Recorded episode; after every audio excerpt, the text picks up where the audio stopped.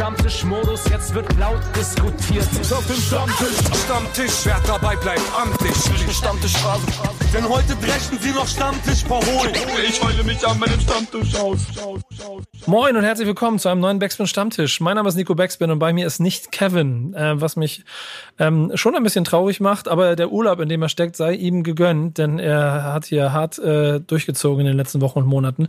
Aber ähm, ich habe es geschafft, einen mindestens gleichwertigen Ersatz zu besorgen, der vor allen Dingen dafür sorgt, dass der Blick auf all das, was wir hier machen, noch mal ein bisschen mehr geschärft wird. Lars Weißbrot ist bei mir von der Zeit. Moin. Hallo Nico, danke für die Einladung. Ähm, es ist ja, ist ja quasi ein Running Gag, wir beide. Wir haben, ähm, um den Leuten die kurz einzusammeln, ich glaube, vor einigen Jahren mal bei einer Podiumsdiskussion kennengelernt, die ich auf dem Reeperbahn Festival gemacht habe, wo du mit eingespannt wurdest über die Fragen, so von wegen, warum Hip-Hop immer die Doofen sind. Äh, und wir damals gemerkt haben, dass es gar nicht so, also obwohl du ja von, von, von den da oben, von, von der Zeit und aus dem Feuilleton und von, den, von da draußen immer auf Hip-Hop aufguckst, wir dann doch einen sehr intensiven und sehr interessanten Austausch über vieles hatten. Und das hat sich so ein bisschen äh, äh, erweitert in den ein oder anderen Formaten und so. Da bist du immer wieder aufgetaucht hier, ne? Ja, und dafür bin ich dir auch sehr dankbar. Ich ähm, möchte ganz kurz, ohne deine Hörer zu langweilen, ähm, zwei Sachen sagen. Erstens, ähm, ich glaube, meinen ersten Podcast als Gast habe ich mit dir gemacht. Mittlerweile Mittlerweile haben wir tatsächlich im Feuilleton einen eigenen Podcast, äh, den ich mitmache, aber das ist sozusagen, ohne dich wäre das vielleicht gar nicht möglich gewesen, oh. mich an dieses Medium heranzuführen. Äh, kurzer Werbeblock, die sogenannte Gegenwart, mein Feuilleton-Podcast, äh, äh, kann man sich auch anhören. Und die andere Sache ist, erinnerst du dich noch, was der die, die, der Rap-Skandal war, der uns eigentlich zusammengebracht hat, der dieser Podiumsdiskussion vorausging, wo wir uns sozusagen bei Twitter irgendwie vernetzt haben zu?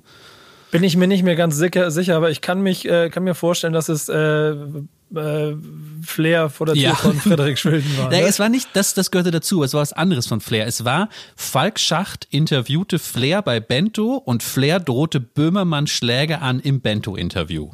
Ach, und, so war das. Und ja, da genau. gab es dann so eine Gesamtdebatte zu. Ja, ähm, das war auch noch Zeit. Long time ago. Ja, es waren auch noch Zeiten, wo diese, diese Diskussion auch noch äh, jung und frisch waren. Mittlerweile sind sie hunderttausendmal geführt und ich bin sehr oft gelangweilt davon, muss ich ehrlicherweise gestehen.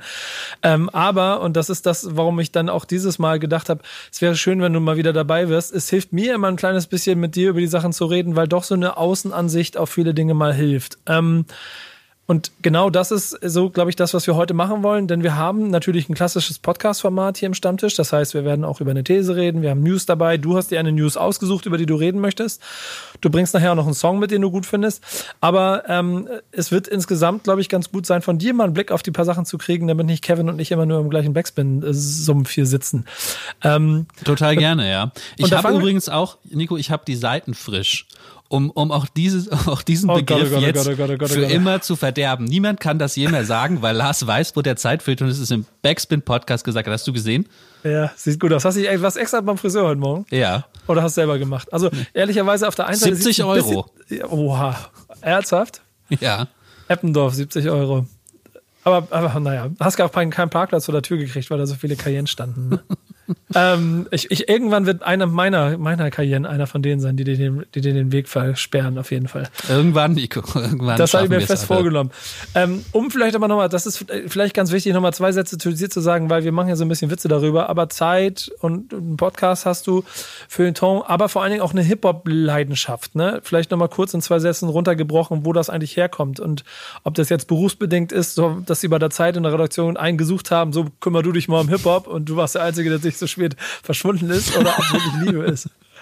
Na, es ist eher andersrum. Es, es war zumindest noch vor ein paar Jahren so, dass ich mich mit dem Thema schon noch ein bisschen durchsetzen musste im Feuilleton. Das ist zwar, wissen wir ja alle, ähm, einfacher geworden, Posthaftbefehl in den, in den Feuilletons, aber ich glaube, ähm, ich habe am Anfang schon noch das Thema mir so ein bisschen erkämpft, aber ich sag dann immer zu dir, das ist die Außenperspektive ich gucke auf Popkultur und das war und ist das Interessanteste, was in der Popkultur passiert, also muss ich mich damit beschäftigen. Dafür muss ich, glaube ich, gar nicht erstmal Hip-Hop-Head sein als Feuilletonist, sondern einfach sagen, hier passiert das interessante Zeug, da müssen wir hingucken. Das ist die simple Erklärung, warum ich mich dafür interessiere. Ich glaube auch, was ich immer, was ich immer daran so ein bisschen mochte, war, dass du neugierig warst. Und nicht von vornherein gewertet hast, sondern auch immer interessiert warst an dem, was da passiert. Und dadurch dann auch mal eine unterschiedliche Sicht entstanden ist, die, und das ist so ein bisschen die Überleitung zu dem Feedback der Woche, ja auch immer im Prinzip auch bei uns intern stattfindet, wenn wir uns äh, mit Themen auseinandersetzen. Wir haben jede Woche eine These, die wir aufstellen. In der letzten Woche haben wir die aufgestellt, ähm, Deutschland verliert so ein bisschen seine Identität ähm, unter dem ähm, Credo, dass eigentlich Rap schon als Sprachrohr der Unterdrückten immer politisch war oder immer zumindest einen politischen Ansatz hatte und äh, die These so ein bisschen ausdrücken sollte, dass dies ein bisschen verloren geht. Ähm, Grundeinstellung dazu, was sagst du? Vielleicht auch noch mal kurz zu der These von der letzten Woche. Kannst du nochmal sagen, es geht um, das Poli um die politische Identität? Ja, genau. Also der Deutschrap verliert seine Identität und ich habe äh, in der These aufgestellt, dass diese politische Identität, mit der ich groß geworden bin, mit Public Enemy und auch NWA, äh, auch Tupac, ähm, dass die alle, dass das so bei den, bei den großen Stars heute so ein kleines bisschen verloren geht. Okay, da muss ich jetzt mit großem feuilletonistischen äh, äh, Geschützen auffahren, weil geil. Man kann das ja nicht darüber reden, ohne darüber zu reden, was mit Politik überhaupt passiert ist. Und damit meine ich nicht, was konkret politisch passiert. Ja, also Trump wird gewählt. Äh, es gibt äh, eine Frage, was ist mit Flüchtlingen? Es gibt ähm, ja, andere, andere Fragen, die uns beschäftigen, sondern wie denken wir überhaupt das Politische? Und ich glaube, Rap zeigt nur, dass es in den Zeiten, an die du zurückdenkst, viel einfacher war, das Politische zu fassen. Und dass wir jetzt in Zeiten leben, dafür gibt es dann so ein Wort wie der Popkritiker Mark Fischer hat das mal kapitalistischer Realismus genannt, ähm, in Zeiten leben, in denen es überhaupt nicht mehr so einfach ist, sich politische grundsätzliche Überlegungen zu machen, weil es wirkt so, als verändere sich eh nie was, als sei eh alles entpolitisiert. Und Rap spiegelt das einfach. Übrigens würde ich sagen, dann genauso wie jede andere Popkultur. Ja, wahrscheinlich. Ne? Äh, das Feedback, das wir so von den Leuten bekommen, ist, ist natürlich definitiv gleich wieder äh, recht zwiegespalten und auch ab und zu mal voll auf die Zwölf. Äh, so hat zum Beispiel Wantas 89 geschrieben, ich frage mich, warum die Backspin Hip-Hop so dringend in diese Politikschiene drücken will. Ähm, lass ich einfach mal ganz kurz so stehen mit zwei, drei anderen, die ich noch, die ich noch mitgenommen habe, weil ich die äh, dann insgesamt ganz spannend finde. Liebe Backspin, ihr Idiot, gegendert innen, mit eurer heuchlerischen Dreckspolitik seid unnötig, macht doch euren Laden bitte so zu wie rap.de, danke. Schreibt Saschski 30.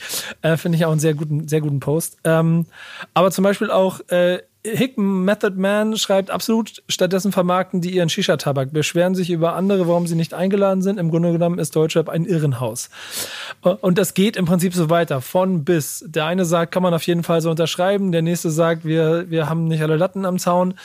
Ähm, und zum Beispiel ähm, HUS GNS sagt, Deutsche, äh, dass Rapper keine Journalisten sind. Und wenn ein Haftbefehl darüber rappt, wie er von der Polizei mit Sandhandschuhen geschlagen wird und Blutergüsse an den Händen wegen zu festen Handschellen bekommt, berichtet er, berichtet ihr auch nicht darüber.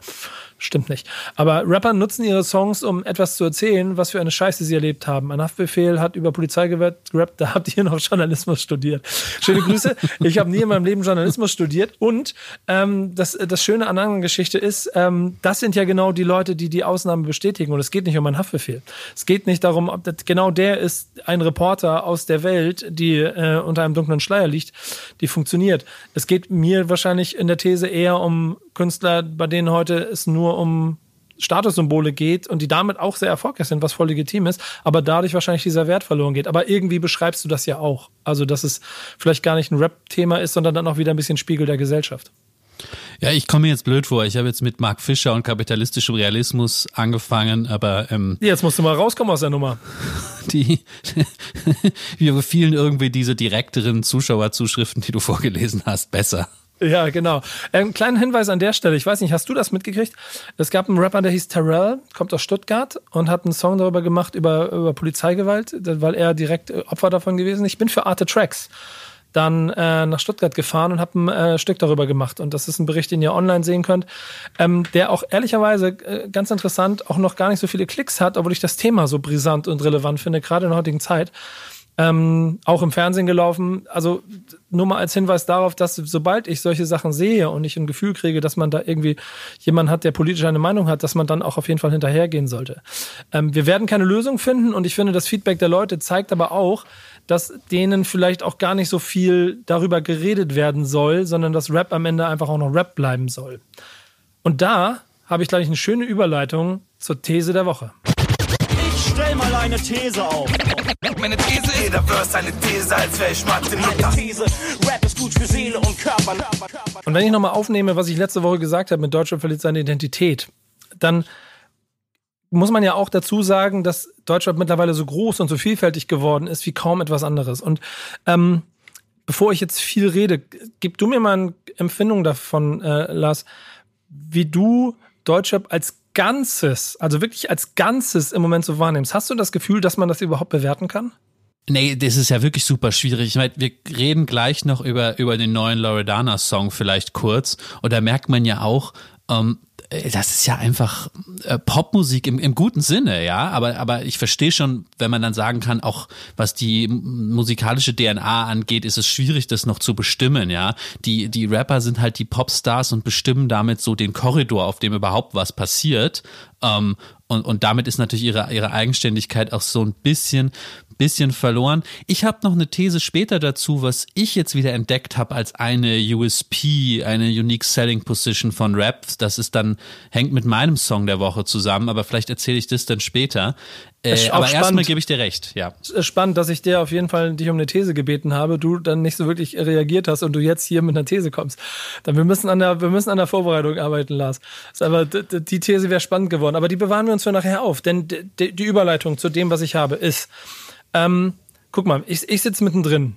Und äh, wenn von außen schnell die Rap ähm, Klatsche genommen wird und einmal drüber gewischt wird, weil Rap macht das und das, Deutschrap macht da und da den und den Fehler, dann ist das ja immer nicht falsch, wenn man den einen Künstler oder auch das Genre oder das Subgenre oder diesen Bereich äh, irgendwie damit kritisiert.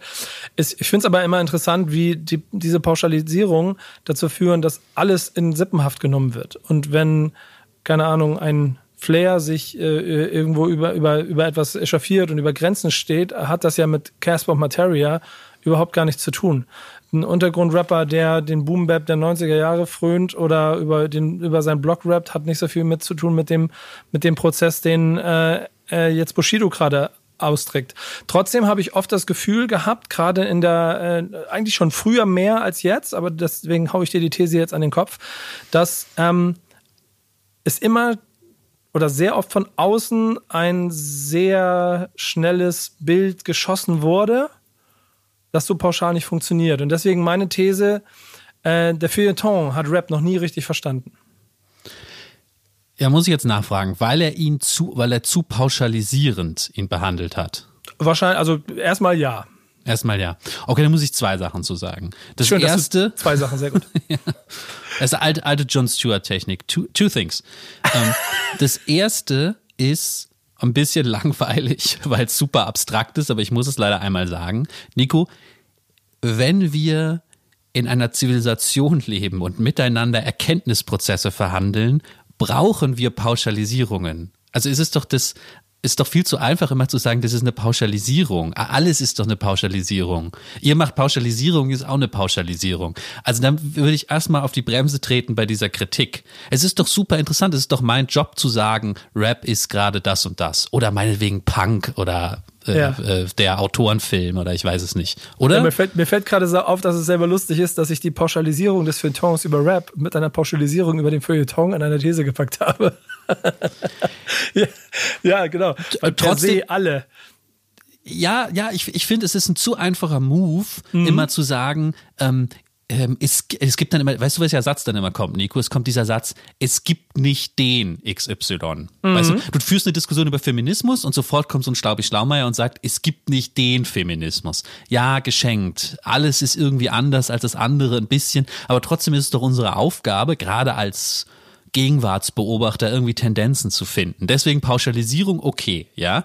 Ja. Du hast aber trotzdem recht. Du hast aber trotzdem recht. Und zwar, weil aus feuilletonistischer Perspektive lange genug nicht klar war, dass Rap die größte popkulturelle Bewegung ist und die Grundlage von allem anderen. Also man hat immer gedacht, ein Rapper ist was Spezielles, ja. Das ist sozusagen wie, hier macht jemand, es ist wie, wie ich gehe in ein Restaurant und der macht Asian French Fusion, was ganz speziell ist. Dabei ist Rap, und das war es vielleicht auch mal, aber dabei ist Rap ja heute die Basis, auf dem alles steht, ja.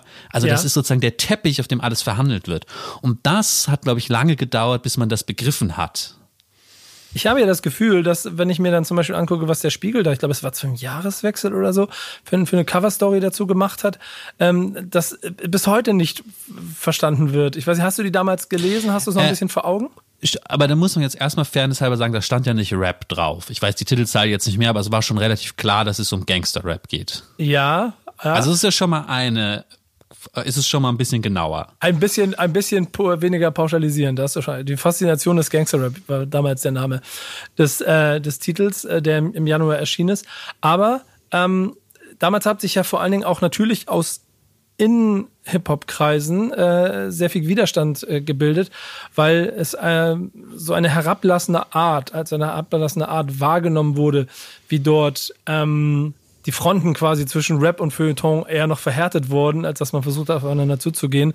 Äh, die Musik wurde als Schmuddelware bezeichnet und es wirkte alles so ein bisschen wie Schubladendenken. Jetzt bist du ja jemand, der, der schon auch Interesse daran hat, äh, Dinge zu verstehen. Wie gehst du dann um, wenn du so einen Artikel liest, der ja dann auch vielleicht schon einen Tick mehr weiß als Otto Normalverbraucher? Äh, Ich würde, glaube ich, erstmal Wert drauf legen und damit trete ich, glaube ich, den Spiegelkollegen auch nicht so nahe, ähm, dass das kein Feuilleton-Artikel war. Ja, okay. Ähm, wa- wahrscheinlich war es nicht mal eine Kulturberichterstattung, sondern eben eine gesellschaftliche Berichterstattung. Ich glaube, ich glaube, das muss man trennen, weil der, der Feuilleton-Berichterstattung müsste man wiederum was ganz anderes vorwerfen, was auch viele tun, nämlich, dass sie sich oder das ist zumindest der Vorwurf, der immer immer äh, äh, ge- ge- gemacht wurde, dass es sich zu sehr dran aufgeilt an dem exotisierten anderen, ja, ähm, äh, und das ähm, unreflektiert irgendwie so ein bisschen sabbernd abfeiert, weil da endlich mal krasse Typen irgendwas Krasses machen. Das war sozusagen ja eher der Vorwurf ans Feuilleton. Ja, das was, ist ja was du dieses- jetzt beschreibst, ist ja noch was anderes. Das ist ja wirklich eher die, das gefährlich für unsere Kinderecke. Ja, ich glaube, ich glaube, da sind für, also äh, aus der Sicht darauf sind wahrscheinlich die Grenzen zwischen was Feuilleton und was nicht Feuilleton ist, sch schwimmend.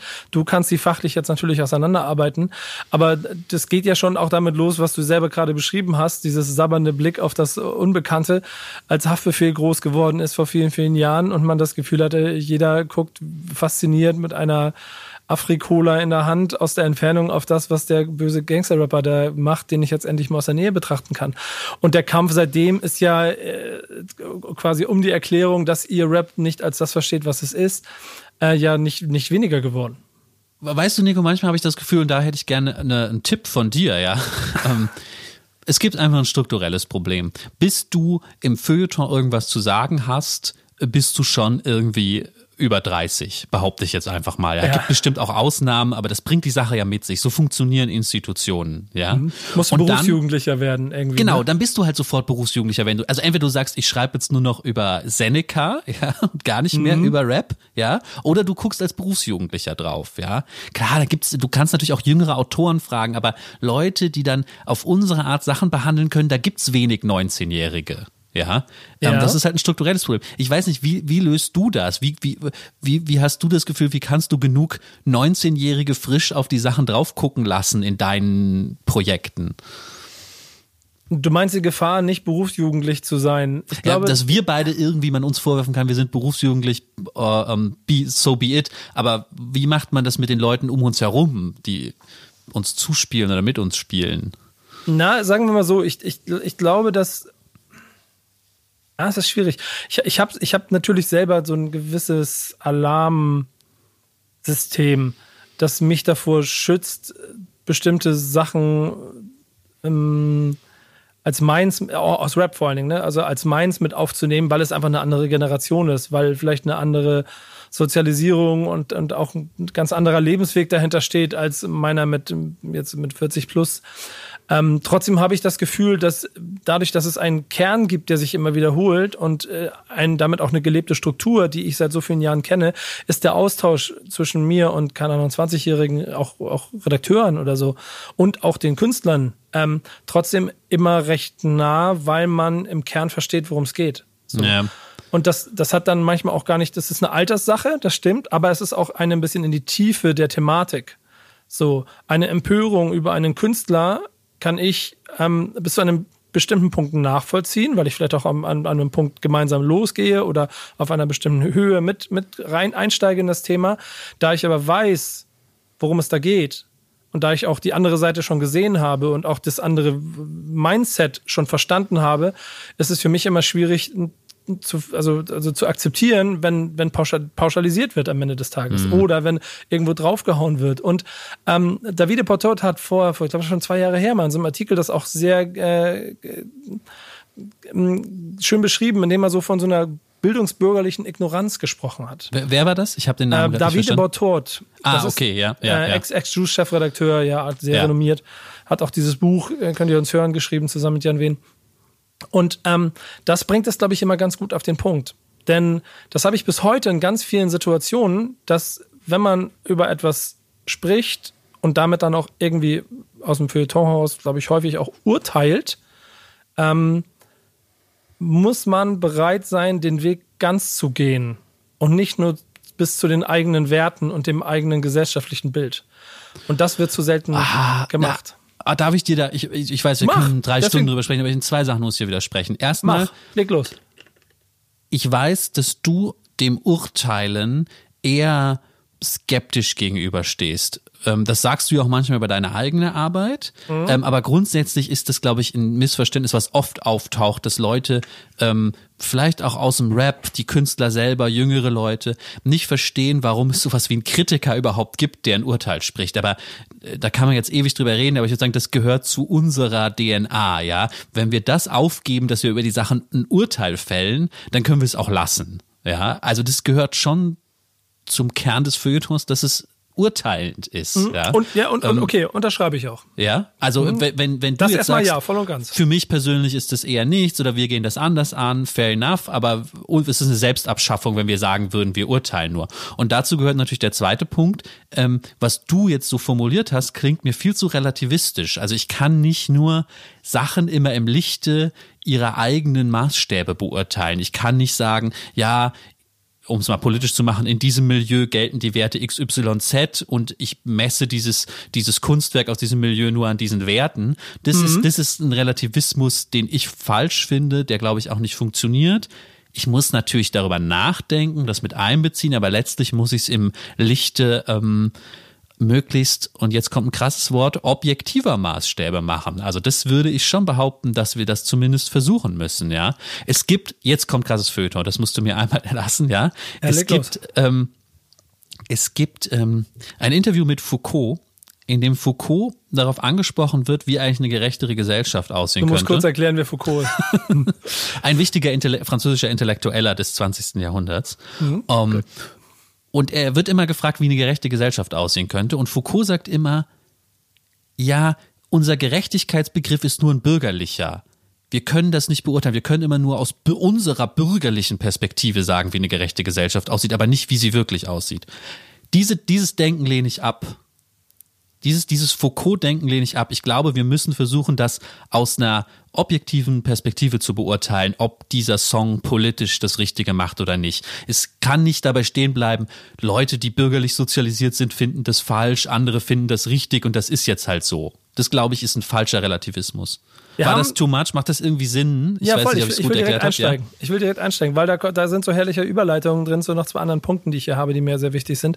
Denn wir haben ja auf der einen Seite zum Beispiel auch ein gewisses Hip-Hop-Mediensterben, so, das Rap.de gibt's nicht mehr, die Juice ist vorbei. Ähm, generell ist der, ähm, der, der, wie soll man es beschreiben, der, der, der, der, der Bedarf an Musik, Kulturjournalismus in, in den Szenen, und das geht jetzt nicht nur für Rap, sondern auch in der Popkultur mit den Magazinen ja äh, absterbend. Zugleich sind äh, es ja oft aber auch ähm, immer noch Marken, die Bestand haben, die, die auch im, wir von der Backspin gehen klar einen Weg, den wir, an dem wir selber täglich arbeiten, der auch nicht leicht ist, aber da draußen schöne Grüße, wir müssen euch keine Sorgen machen, uns wird es auch noch in 20 Jahren geben. Ähm, egal, was ihr darüber schreibt oder euch wünscht. Aber, und das ist, da bin ich wieder zurück am Anfang bei diesen Kommentaren, die kommen, es, es zeigt ja auch eine eigene Zerrissenheit innerhalb, in Anführungsstrichen, der Szene und dem, was, was sich Inside mit Rap beschäftigt. Denn auf der einen Seite ist man natürlich auch ähm, Rap-Fan und Teil einer Kultur geworden, weil es halt die, das Sprachrohr der, der abge ausgegrenzten, der, der anderen und deswegen wollte man noch anecken und anders sein.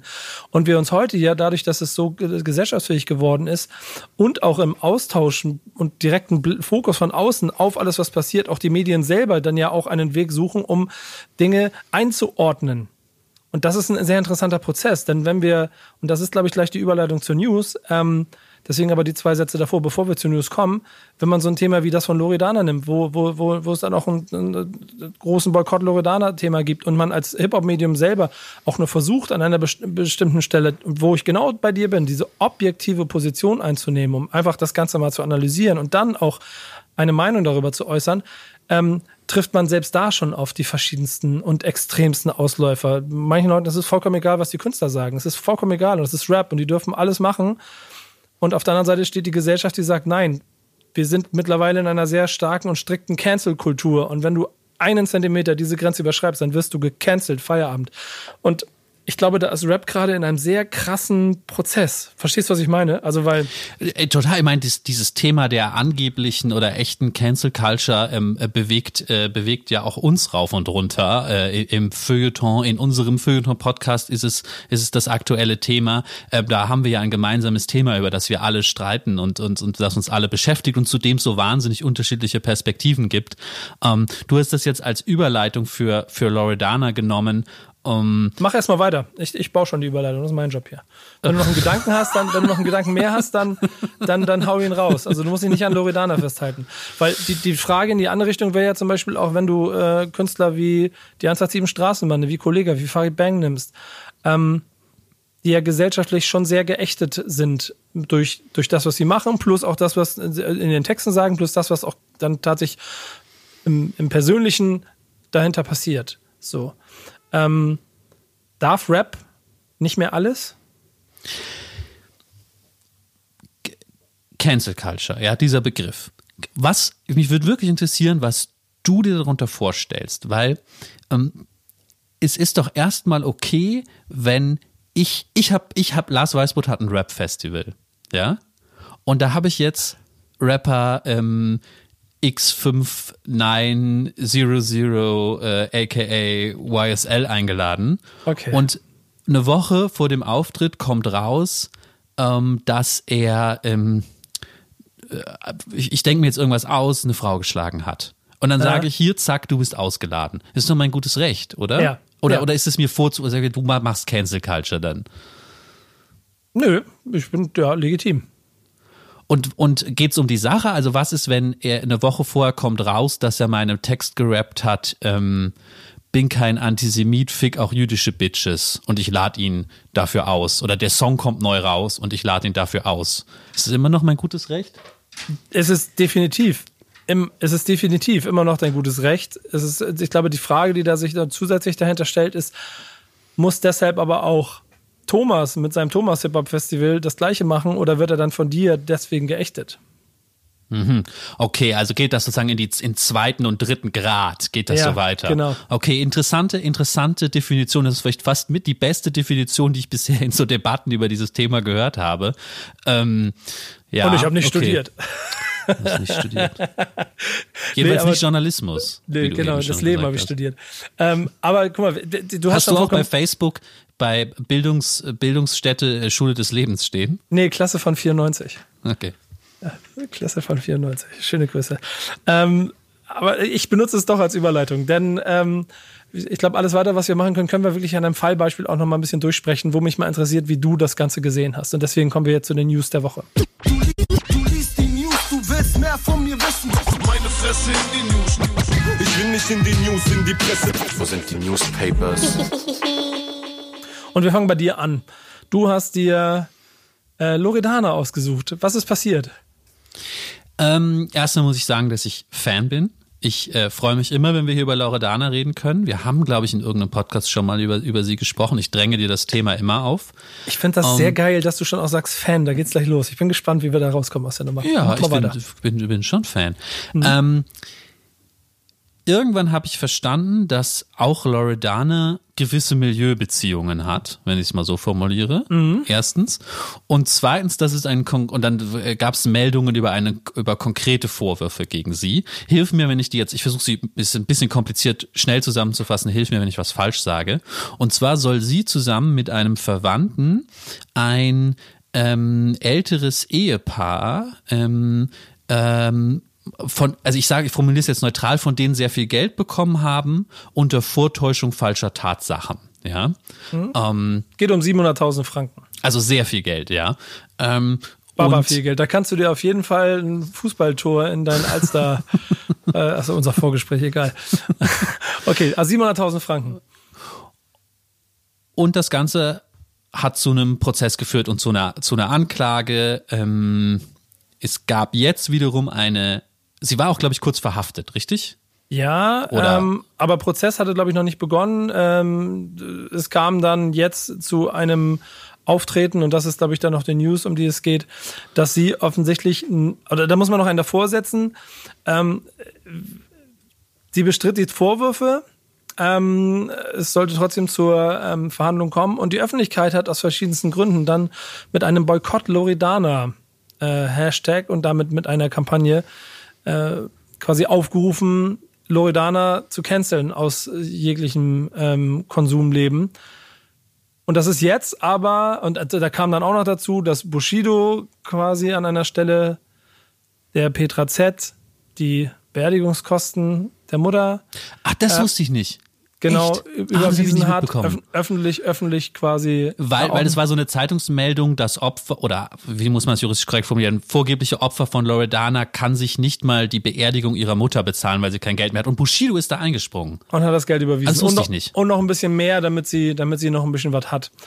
Ähm, Und, hat ja- Bushido sich geäußert zu Loredana? Hat er irgendwie sie verurteilt oder hat er sonst nichts dazu gesagt? Doch, auch nach den, nach den, da gab es auch so öffentliche Posts, die, ich muss jetzt ein bisschen aufpassen, wie die genau waren, aber Okay. vom, vom Tenor schon äh, eine gewisse Empörung darüber, auch, glaube ich, ein, ein, ein nicht vorhandener Kontakt zu Loredana und dem Aufruf äh, unter anderem auch an die Hip-Hop-Medien, dass sie ähm, sich da mal gerade machen sollen und dann hat er überwiesen. Und ähm, was ja dann auch auf jeden Fall ein, ein sehr, sehr löblicher Move ist. Petra Z damit dann die Beerdigungskosten äh, geklärt. Nur dann kam jetzt letzte Woche äh, auf einmal ein Foto heraus, wo offensichtlich eine FaceTime und auch ein Face-to-Face-Treffen zwischen Petra Z und Loredana stattgefunden hat. Und es sah so aus, als hätten sie sich versöhnt. Das war jedenfalls die Meldung und es gab irgendwie Gerüchte darum, ob das ähm, außergerichtlich geklärt ist, indem Loredana ihr das Geld zurückgegeben hat oder irgendwie sie das durch so Zahlungen, durch so Zahlungen erledigt haben. Ähm, jetzt haben wir einmal die Sache beschrieben. Das, was du eben gesagt hast, ist ja vielleicht das zumindest feuilletonistisch Interessante. Jenseits dieses Kriminologischen ist die Frage, wie sind, wie ist die Öffentlichkeit damit umgegangen? Stichwort Hashtag Boykott Loredana. Ja. Und vor allen Dingen du als Loredana-Fan, wie bist du damit umgegangen? Okay, das ist, das ist eine gute Frage, das erstmal so persönlich zu machen. Erstmal habe ich mich gefragt, warum es, es wurde mir zu wenig reflektiert, dass diese Sache, wenn sie so stattgefunden hat, super schlimm ist und super eklig und wir verurteilen Kriminalität, aber doch im, Verhält- im Rap-Verhältnis ähm, ähm, relativ soft ist, oder? Oder formuliere ich das jetzt falsch? Er, erinnere dich mal an den Prozess um Schwester Eva, worum es da ging. Ähm, es ging um, äh, es ging darum, ob sie ähm, Frauen, die für sie anschaffen waren, geschlagen hat. Gut, es ging wieder um Steuerhinterziehung, wie immer. Ja, das ist ja jedes Mal die Sache. Äh, aber es ging auch um Vor Vorwürfe des Menschenhandels, die dann so nicht, äh, wofür sie nicht verurteilt wurden. Aber da ging es ja um ganz andere, um ganz andere Kategorien um jetzt gar nicht von männlichen Rappern zu sprechen und worum es da alles ging. Ähm, deswegen habe ich mich gewundert, gibt's nicht, gibt's nicht die Möglichkeit, ihr das jetzt einmal zu vergeben, weil es unter einer bestimmten Schwelle war, also nicht juristisch zu vergeben, sondern als Mus Musikkonsument und irgendwie zu sagen, okay, das darf ich vielleicht sogar mal ignorieren. Ich, ich frage es einfach nur. Ich darf das ignorieren. Ich höre jetzt einfach weiter ihre Musik und solange nicht morgen rauskommt, sie hat irgendwie 15 Zwangsprostituierte in die Schweiz äh, verschleppt. Ja, das ist, das ist ja so ein bisschen äh, genau der Kern der Grundsatzdiskussion rund um Loredana und die dann zweifelsohne große Fangemeinde und dann jetzt auch die große Gemeinde der Gegner, die genau dort quasi den ähm, diesen, diesen Bemessungsgrad für, also wie schwer wiegt das, was da passiert, anders wahrnehmen. So, sie hat dann ja jetzt einen, äh, einen Song veröffentlicht, ein, ein, Intro, das hatte sie unter der Woche veröffentlicht. Jetzt ist am, am Freitag noch ein zweiter Song gekommen, der hieß Checker. Und ähm, hat ja in diesen beiden ähm, quasi vorne mit, mit dem Intro versucht, dann quasi sich selber wieder in Position zu bringen, nachdem sie mit der Petra Z sich da äh, öffentlich gezeigt hatte und damit auch die Album-Promo für ihr Album Medusa zu beginnen und äh, rappt unter anderem, ich wollte was sagen, aber durfte nichts erzählen. Dieser Satz ist nicht nur eine Line, sondern die Beschreibung meines Lebens in den letzten 18 Monaten. Ähm, äh, ach nee, sie rappt das nicht, das war, das war der, im, im Teaser-Post. Hört euch, hört euch die Musik an und ihr werdet meine Geschichte verstehen. Ich habe mir die Musik angehört und ich habe die Geschichte nicht verstanden. Ich bin gespannt, äh, ob ich Sie meint doch das Album, was kommt. Ja, damit. ja wahrscheinlich, wahrscheinlich. Ja. Äh, aber das Intro selber ähm, wirkte, wirkte jetzt eher wie eine, eine, wie sagt man das, keine Erklärung, sondern eine, eine Relativierung, aber, aber nicht wie jetzt, wie jetzt ein Kniefall und eine große Entschuldigung. Entsprechend war auch das Feedback. Ne? Also sie hat zwar zum Beispiel mal wieder riesengroße Klickzahlen, aber 70.000 Likes, aber auch 60.000 Dislikes und äh, in den Kommentaren sehr, sehr hoch gepostet so Sachen wie, ich werde nicht verstehen, warum du, und jetzt kommst nämlich, eine unschuldige Seniorin ab, abgezockt hast. Dafür gibt es keine Erklärung. Und da sind wir wieder bei der Wertung, dass offensichtlich im, im Thema Loridana die Leute nicht in der Lage sind, äh, wie du es eben gefragt hast, das einfach einfach so hinzunehmen. Ähm, also ganz, ganz, äh, ich das ist wirklich meine Privatmeinung, ja. Vielleicht ja, genau. werde ich jetzt dafür gecancelt. Aber stellen wir uns wieder das Lars Weißbrot Rap Festival vor. Und diese mhm. ganze ähm, Loredana ähm, 700.000 Franken Sache kommt kurz vorher raus. Ich würde sie dafür nicht ausladen äh, sich selbst in die Opferrolle positionieren. Was für ein Schmutzmensch äh, wurde auch geschrieben. Also du merkst, das ist ein Thema, wo es echt polarisiert. So, es ist, es ist total interessant. Und das ist genau diese moralische Frage, die sich. Aber sie, sie rappt doch auch darüber. Ich meine, natürlich ist sie nicht die, sie ist kein, sie ist nicht Kendrick Lamar. Okay, ja. Ähm, wer, aber wer ist das schon, der auf Deutsch rappt, ja? Ähm, aber sie rappt doch auch ich über Sachen immer wie, noch suchst ihn immer noch. Ja, sie rappt doch auch über Sachen wie ich habe immer noch keinen Schweizer Pass, ja, und und die und diese Sachen und dann finde ich, was, und dann wird das kommentiert mit sich selbst in die Opferrolle bewegen. Ja, aber gut, andererseits würden wir uns doch wünschen, dass es so ein politisches Bewusstsein dafür gibt, ähm, was bedeutet das eigentlich als eine Frau mit diesem Migrationshintergrund, vielleicht auch aus bestimmten Kreisen und Milieus, aus bestimmten Familien in der Schweiz aufzuwachsen, ähm, vielleicht, ich spekuliere jetzt rum, ja, mit Sachen nichts zu tun haben zu wollen, aber irgendwie doch mit reingezogen zu werden. Da kann ich doch nicht darauf antworten, ähm, ja, Opfer jetzt nicht rum. Äh. Ja, oder bin ich jetzt oder bin ich jetzt zu sozialarbeitermäßig? Nee, nein, das ist, das ist total interessant. Ich habe keine Lösung dafür und ich habe auch keine Antwort, denn ähm, es, es ist wirklich eine Glaubensfrage, die sich hier stellt. Vor allen Dingen, wenn man dann auf der anderen Seite sich überlegt, welche Künstler, wie du es schon selber gesagt hast, in der Vergangenheit Dinge gemacht haben, die halt ähm, quasi kein Thema sind mehr. Ich meine, dann der eine macht einen Goldraub, ähm, gut, er ist verurteilt und hat dann abgesessen. Entsprechend wird das eher gehuldigt und gefeiert. Ähm, äh, die andere. Ja, weil es so ein Gentleman-Verbrechen ist. Hat, hat, hat Ratar mal, wir haben ihn mal interviewt genau zu dem Thema schon vor Jahren. Ja. Also diese Fragen gibt's ja schon ewig. Was dürfen Künstler, Trennung Künstler und Werk ja, ja. und so.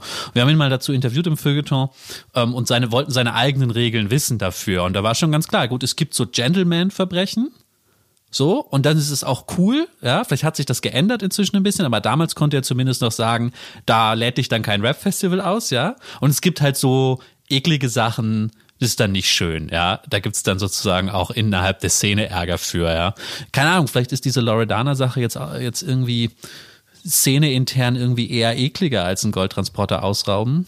Ich habe das Gefühl, dass hier die Empörung über das, was Künstler äh, dann auch wirklich sind, also das, das, das, das, die, die Härte oder die, die Roughness, die sie in, über ihre Person ähm, in der Musik verkörpern, wenn dem dann ein reales Bild im Hintergrund ähm, beiwohnt, dass das dazu führt, dass heute diese Empörung größer ist und damit dann vielleicht auch das Canceling.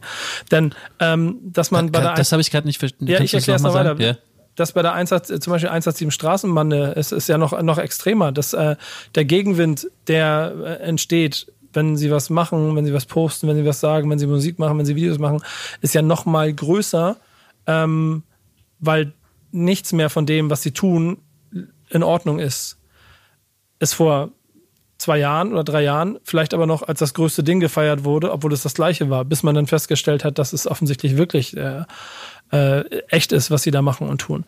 Und ich glaube, das ist dieser, das ist, ich bin selber immer schwierig, also äh, schwierig und ein bisschen am Schwimmen in dieser Situation, weil ich nicht genau weiß, wo man angreifen soll und wo man nicht angreifen kann.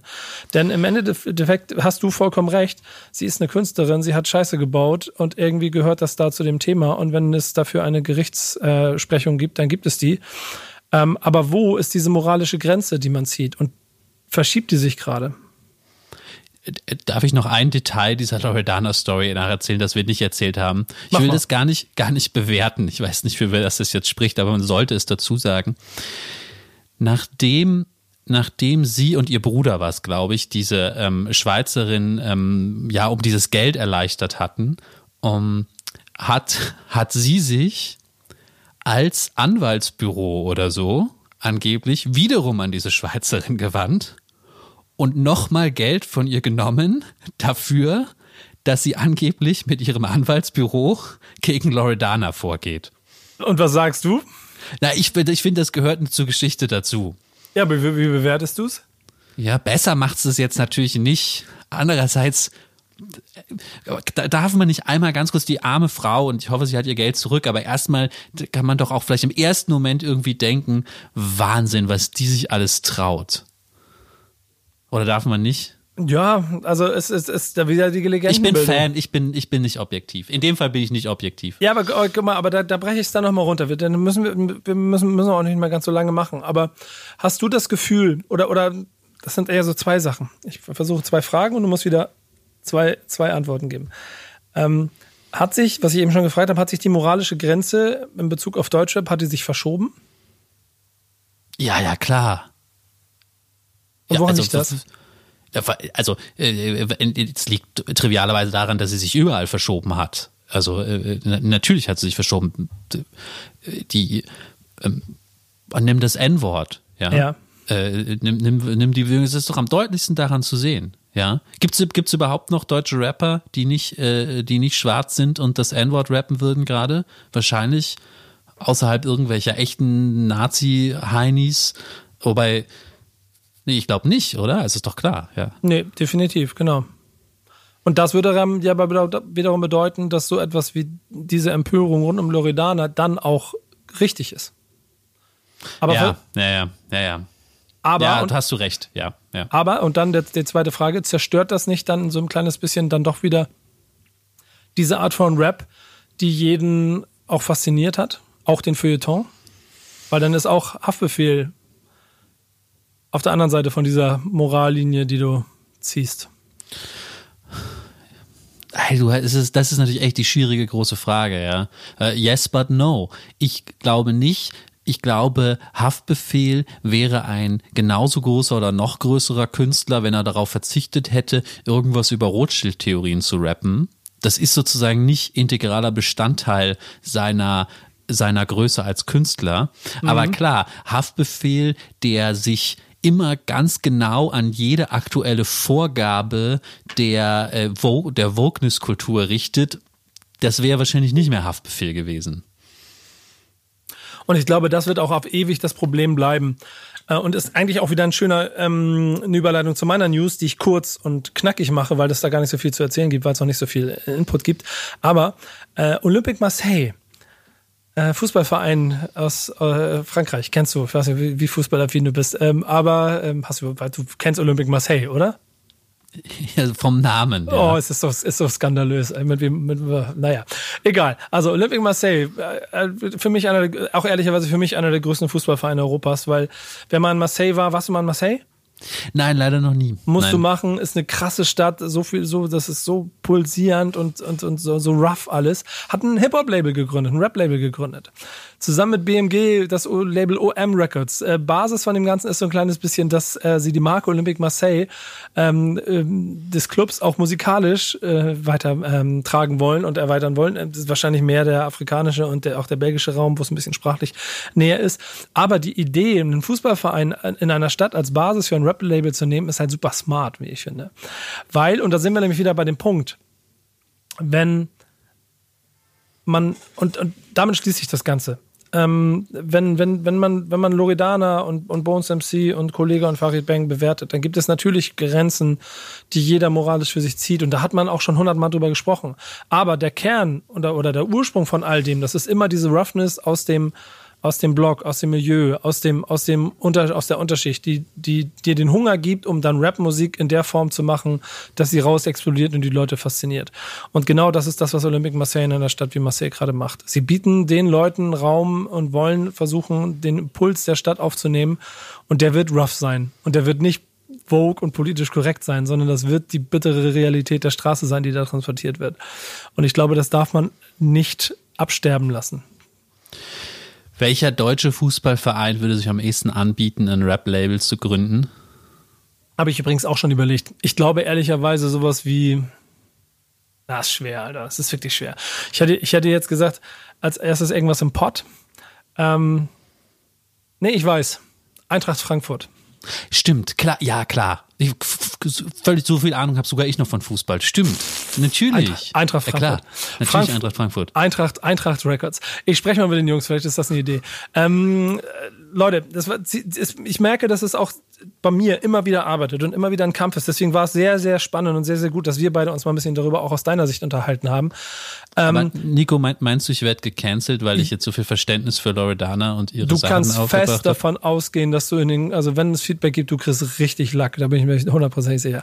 Ähm, aber lass Lars in Ruhe. Äh, der, äh, das, das ist in äh, manchen Zügen ist es auch manchmal Lars Backspin. Insofern lass ihn in Ruhe. Der gehört zu uns. äh, wow. Ähm, okay. Ähm, aber ähm, wir, wir wechseln in die äh, letzten beiden Kategorien, damit wir die auch noch in unserer schönen Stunde Rap-Stammtisch-Podcast für euch unterbringen. Wir gehen zu den Releases der Woche. Voller Tatendrang und plane das Release. Warte, das Release, ja. Bro, ich hab kurz das Release geplant. Bei mir läuft so sehr, das nächste Release wird R&B. Bevor wir zu den Releases kommen, noch schnell klar machen, bitte gebt uns Feedback. Ne? Lars hat schon Angst davor, dass ihr ihn filetiert. Äh, schreibt uns gerne, was ihr denkt. Zu, natürlich zu den News, aber auch zu der These davor, weil das alles so ein bisschen zusammengehört. Ähm, nehmen wir wieder in die nächste Sendung auf, wenn Kevin dann auch wieder dabei ist. Ähm, du vertrittst ihn heute, das heißt, du musstest auch einen Song mitnehmen. Welchen Song hast du mitgebracht? Oh, ich habe ich hab was dabei, was, ähm, äh, glaube ich, du nicht mögen wirst, weiß ich nicht, aber mir gerade sehr am, am Herz liegt. Und zwar ich weiß leider nicht ganz, wie man ihn ausspricht. Korrigier mich, ja.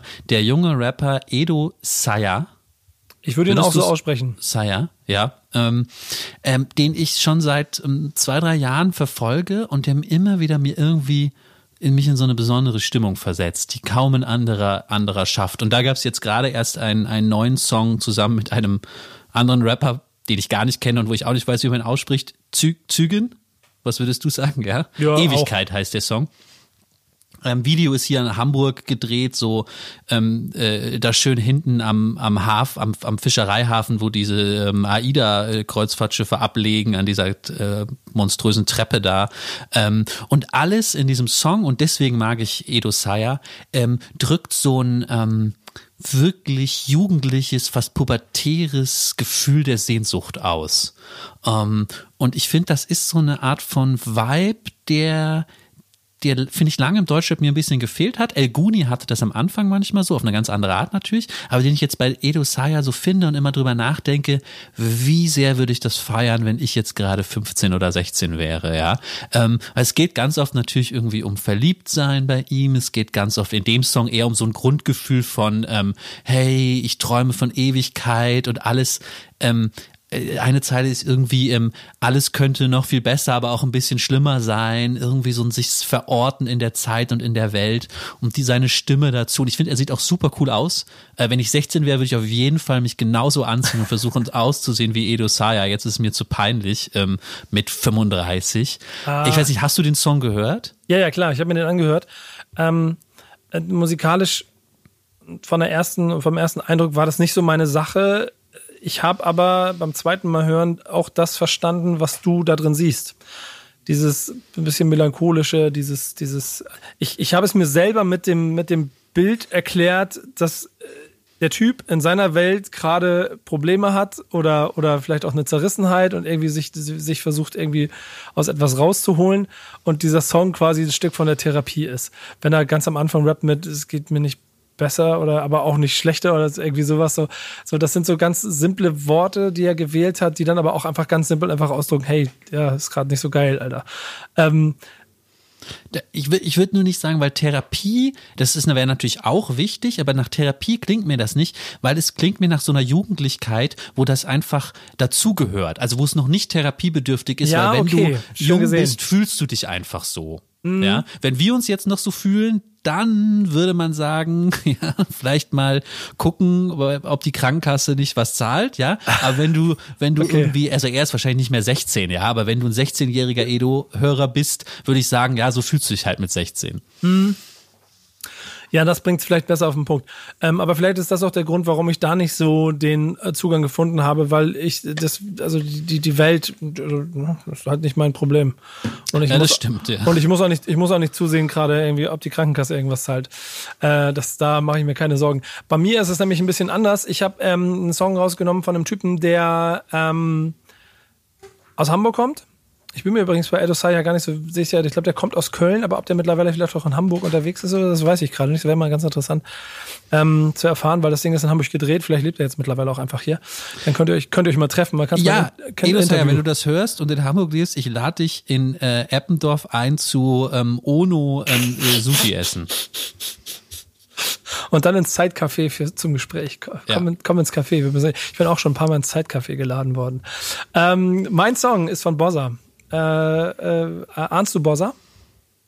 Äh, ich habe diesen Song tatsächlich auch, bevor du ihn schon ausgewählt hast, zufällig gehört gehabt, hatte aber, habe ich aber vorher noch nie was von ihm gehört. Ist es ist irgendwie an mir vorbeigegangen oder ist der relativ neu jetzt? Dabei? Ja, dann ist er ein bisschen an dir vorbeigegangen, würde ah, ich sagen. Okay. Weil Bossa selber gibt es schon seit vielen, vielen Jahren, aber ähm, noch nie so mit Durchbruch. Und er ist, ähm, ich glaube, irgendwann letztes Jahr zu Sido quasi ins Camp gegangen, ähm, ist offensichtlich ein ganz hervorragender Texter und hat, seitdem er dort ist, einen Mut, die Musik anders zu machen als vorher. Ähm, er hat, es ist nicht mehr harter Rap vom Kiez. Es ist, ist schon fürs Radio. Also ganz wertfrei. Es ist ja, fürs genau, Radio. Genau. Ja. Es ist, er zeigt halt einfach, dass er mit, einer, mit seiner authentischen Art Mucke machen kann, die halt auch radio, radiohaft funktioniert. Und diese Nummer finde ich insofern so stark, weil vielleicht gehört ein bisschen auch dazu, dass ich natürlich seinen Weg kenne. Ich kenne ihn seit 100 Jahren, ich weiß, wie der ist. Und dann von ihm einen Song zu hören, den er im Prinzip für seine Mutter macht und wo er selber gesagt hat, es war ähm, sehr, sehr schwer, überhaupt irgendwann mal einen Moment zu finden, wo er diesen Song für sich machen kann. Und äh, jetzt, jetzt quasi da ist an diesem Punkt und es in dieser Form macht, ist, finde ich, also A, krass beeindruckend von dem Weg, den er gegangen ist, wo er herkommt. Und dann als Performance in sich. Ich finde es ein starker Song. Heißt Ebbe, geht um wahrscheinlich den Tod seiner Mutter und die Verarbeitung dessen und ähm, für mich die absolute Empfehlung der Woche. Aber, und das ist, das habe ich, habe ich in meiner Insta-Story, ähm, wenn ihr es heute hört, gestern auch schon angekündigt, es, es gibt auch noch, das ist ein bisschen das Problem gewesen bei diese Woche, es gibt auch noch so ein paar andere Nummern, die ich wirklich stark fand und ich mich ein bisschen schwer getan habe, ähm, jetzt, jetzt mich am Ende für einen zu entscheiden, weil auch Joni zum Beispiel hat mit diesem Gorba einen Song gemacht, wo er im Prinzip Flüchtlingsrealitäten äh, äh, musikalisch untermalt. Wäre wie gemacht für Song der Woche, ist eine sehr, sehr gute Nummer.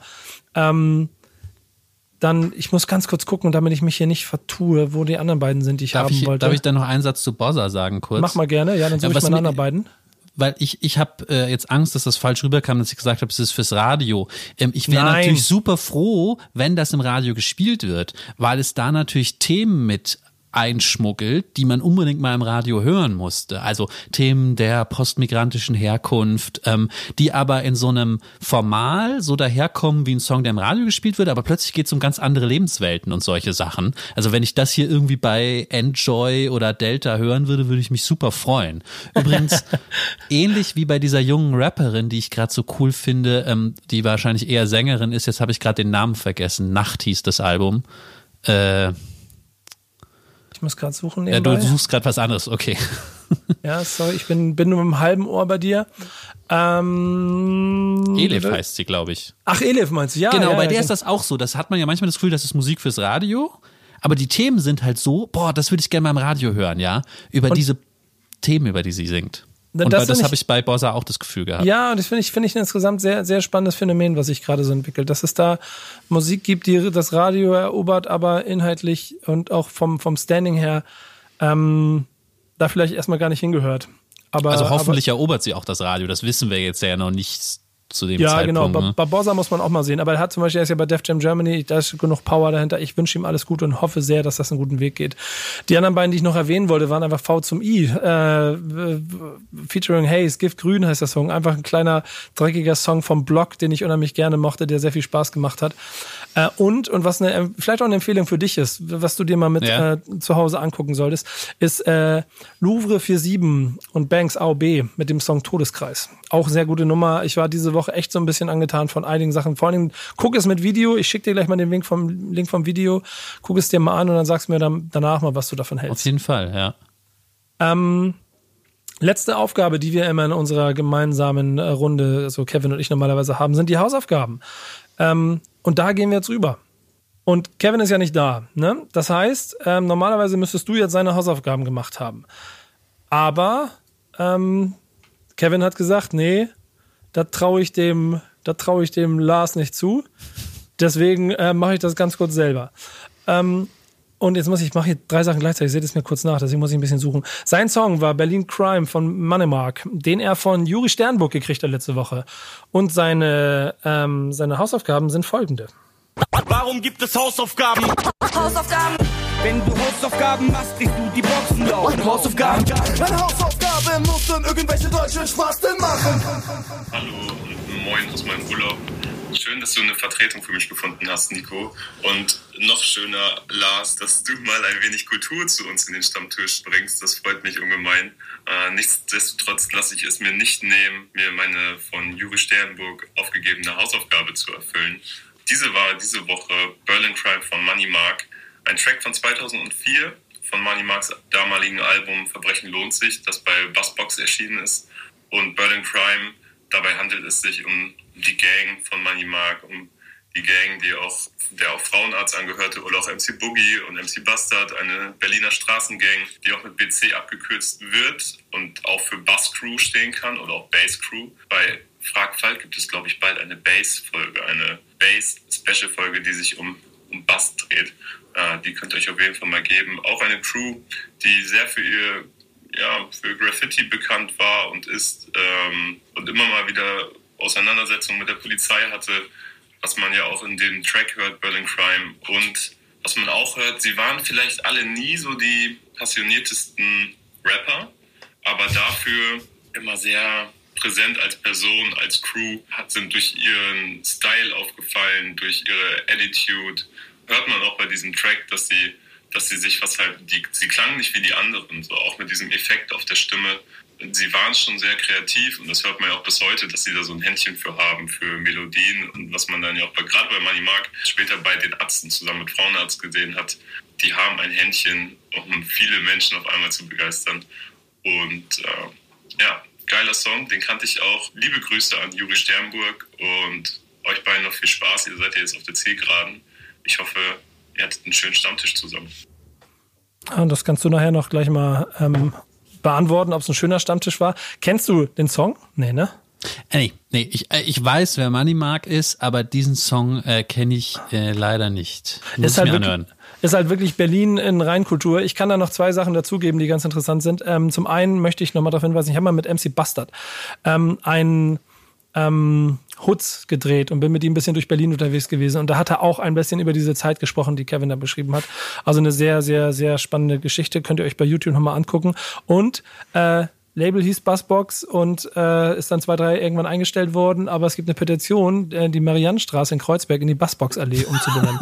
ähm, 500 Unterschriften gibt es bisher. Aber das, das finde ich super, während sozusagen gleichzeitig aus Wokengründen Straßen in wogeren Namen umbenannt, umbenannt werden, jetzt ja. in Bassbox, wo es sicher den ein oder anderen Fund geben wird von Formulierungen aus dem Werk dieser Crew, an denen man sich stoßen kann. Definitiv, definitiv. Ähm, aber ähm, ja, ich bin trotzdem dafür, Hip-Hop-Kultur an jeder Stelle soll seinen Raum kriegen. Äh, gebt den Straßennamen frei, Leute. Ich habe ich hab eine Hausaufgabe gekriegt, die ich ebenso sehr schön fand. Ähm, äh, die Künstlerin hieß Laila. Laila, Laila, Laila. Oh Gott, oh Gott, ich und Dame, genau. Kennst du die? Oh nee, leider auch nicht. Oh Gott, ich kann gar nichts. Nee, alles nicht schlimm. Dann muss auch die, ich würde sagen, auch noch so ein bisschen underrated, ein bisschen am Anfang und so. Das ist, das ist sehr, sehr spannend. Der Song hieß Blicke, den ich gekriegt habe. Äh, eine sehr schöne Nummer. Äh, sie hat, also, sie hat irgendwie was, was ich unheimlich faszinierend finde und von dem ich irgendwie das Gefühl habe, dass es das so noch nicht gegeben hat. Und das kann ich dir gar nicht so besonders so, so erklären. Also sie hat offensichtlich London-Wurzeln. Ich weiß nicht genau wie dafür, ob sie da gelebt hat, ob sie da, ob sie da herkommt oder sowas alles. Das Video äh, zu dem Song äh, wurde in London gedreht und Soundästhetik, Gesamtbild, sie als Persönlichkeit äh, ähm, sind unheimlich, wie soll man sagen, unheimlich, was ist unheimlich einnehmend die hat so eine krasse Präsenz im Video. So. Das ist unheimlich schön, ihr dabei zuzugucken. Ich bin mir ziemlich sicher, wir werden sehr viel von, mir, von ihr mitkriegen. Äh, sie ist ähm, aber auch noch mit einem anderen Song, der mich fast noch mehr umgehauen hat, ähm, bei dem Above Ground Format gewesen. Der Song heißt Chopper ähm, und da performt sie mit ihrer Crew quasi im Hintergrund und die Art und Weise, wie sie performt, äh, die bringt's auf den Punkt. Ich bin gespannt, wie sich das bei ihr weiterentwickeln wird. Ähm, auf jeden Fall eine sehr schöne Hausaufgabe von Juri, die wir da bekommen haben. Beide Nummern. Ich möchte auf jeden Fall, dass Layla noch ein bisschen äh, größer und mehr Aufmerksamkeit bekommt, als sie es vielleicht jetzt schon hat. Bin mir aber auch ziemlich sicher, dass sich da was entwickeln wird. Und irgendwann wird sie auch ein Thema für dich, Lars. Da kann ich dir jetzt schon einen Brief und Siegel drauf geben. Äh, wenn, wenn Juri Sternburg das sagt, auf jeden Fall. Ich höre ja, eh genau. eh auf alles, was Juri sagt. Ja, das ist, das ist im Zweifel auch nicht falsch. Ähm, auch den Link schicke ich dir mal rüber, kannst dir mal angucken. Ähm, wir brauchen am Ende immer noch eine Hausaufgabe. Und das ist jetzt dein Job. Ja, aber ich muss mich, glaube ich, ein bisschen beeilen, weil ich hatte jetzt eigentlich so viel mir noch vorgenommen, dazu zu sagen. Ich versuche es schnell zu machen, ja. Ähm, äh, die äh, Thema, mein Überthema, ich habe ein Überthema. Mein Überthema ist nämlich äh, Teenager sein, ja. Ähm, okay, jetzt wird's ähm, lustig. Genau, deswegen habe ich an dich einfach die Fortführung von dem, was ich eben gesagt habe, als Hausaufgabe ich hoffe, du kennst den Song schon, weil ich es ihm wirklich gönnen würde, dass alle ihn gehört haben. Ähm, äh, Jollies von Edo Saya und mit äh, Negativ OG damals zusammen. Ähm, habe ich schon 2016 oder so. Für mich, von allem, was ich eben gesagt habe, die perfekte, der perfekte Ausdruck von jugendlichem Teen, von Teenage-Angst und Teenage-Gelüsten. Ähm, geht auch viel um Drogen und so. Ähm, und ja, ich, ich, wir sind jetzt ja schon so alt, Nico. Bei mir ist es schon so eine doppelte Spiegelung. Ich denke, ich denke jetzt sehnsüchtig daran, wie ich 2016 diesen Song gehört habe im ja. Auto und sehnsüchtig an meine Pubertät gedacht habe. Also sozusagen schon in der zweiten, in der zweiten Ableitung. Ja, ja, ja, ja, ja, ja, ja. Also jetzt, ich, ich, ja, ich, ich nee. kenne den Song, aber ich habe ihn lange nicht gehört. Deswegen wird's ganz geil, leider mich jetzt nochmal einzusteigen. Ich will sofort lossingen, aber das mache ich hier nicht mit offenem Mikro. Nee. Ähm, und dann habe ich mich natürlich gefragt, was für Rap fand denn in meiner Pubertät tatsächlich statt, ja, als Hausaufgabe mhm. für, ähm, für Kevin. Um, kennt Kevin wahrscheinlich auch. Aber ich habe lange überlegt und äh, Shoutout an äh, äh, äh meine äh, äh, Jugendfreundin Theresa, die damals äh, die, die einzige in unserem Freundeskreis war, die so richtig Rap gehört hat, die damals immer, immer gesagt hat, sie geht auf so Dirty South Partys und ich wusste gar nicht, was das ist und bis ich verstanden habe, das ist das, was wir jetzt alle hören heute, oder? So ungefähr. Ja, ja, ähm, ja, ja, ja. Ähm, aber wir haben damals einfach, weil es im Fernsehen lief, rauf und runter gehört, äh, Mesmerize von Ja Rule und Ashanti. Meinst du, meinst du, Kevin kennt das ja oder das kennt jeder? Ja, also mit was für Hausaufgaben mir Kevin schon aus seiner Jugend gekommen ist, bin ich mir ziemlich sicher, dass auch das irgendwo in irgendeiner dieser Schützenfest-Diskos gespielt wurde, auf denen er unterwegs war. Ähm, aber das ist gut, finde ich gut. Ja Rule bei uns hier im Backspin Stammtisch, das nehmen wir mit. Ähm, was ist eigentlich aus dem geworden? Weißt ähm, du das? Ja, der, also der ist auch Teil von dieser großartigen Fire Festival äh, Stimmt. Gewesen. Ach, stimmt, das hatte ich vergessen. Ja. Und stimmt. vor kurzem, vor kurzem war da Werbung für einen Taco-Laden gemacht, glaube ich, ne? Das Fire Festival, stimmt, das war ja Jerul. ja, äh, unangenehm. Das ist, glaube ich, der, der, das war, glaube ich, der, der, die Geburtsstunde des Begriffes Cringe, habe ich das Gefühl. ähm, ähm, aber das finde ich gut. Mal sehen, was Kevin dazu zu sagen hat. Das machen wir nächste Woche, äh, wenn Kevin wieder da ist. Lars, dir vielen, vielen Dank dafür, dass du dabei gewesen bist. Ich hoffe, du Danke dir für die Einladung. Äh, jetzt musst du die Frage von Kevin beantworten, ob du Spaß beim Podcast hattest. In unserem Podcast haben wir ein Verbot erlassen, dass man das nicht sagen darf am Ende, weil es so ein Podcast-Klischee ist. Hier sage ich es einfach, Nico, es hat mir großen Spaß gemacht. Sehr gut. So lange, bis du die Kommentare liest oder das Feedback bekommst auf, äh, bei, bei Instagram oder bei Twitter. Ähm, aber das, das federn wir ab und äh, da sprechen wir nächste Woche wieder drüber. Am Backspin Stammtisch. Dann wieder mit Kevin. Mein Name ist Nico Backspin. Danke Lars Weißbruch von der Zeit, dass du dabei warst. Und ihr draußen viel Spaß. Bis zur nächsten Folge. Stammtischmodus, jetzt wird laut diskutiert. Auf dem Stammtisch, Stammtisch, wer dabei bleibt, amtlich. Stammtisch Phase. Denn heute brechen sie noch Stammtisch verholen. Ich heule mich an meinem Stammtisch aus. Backspin. Backspin. Backspin. Backspin.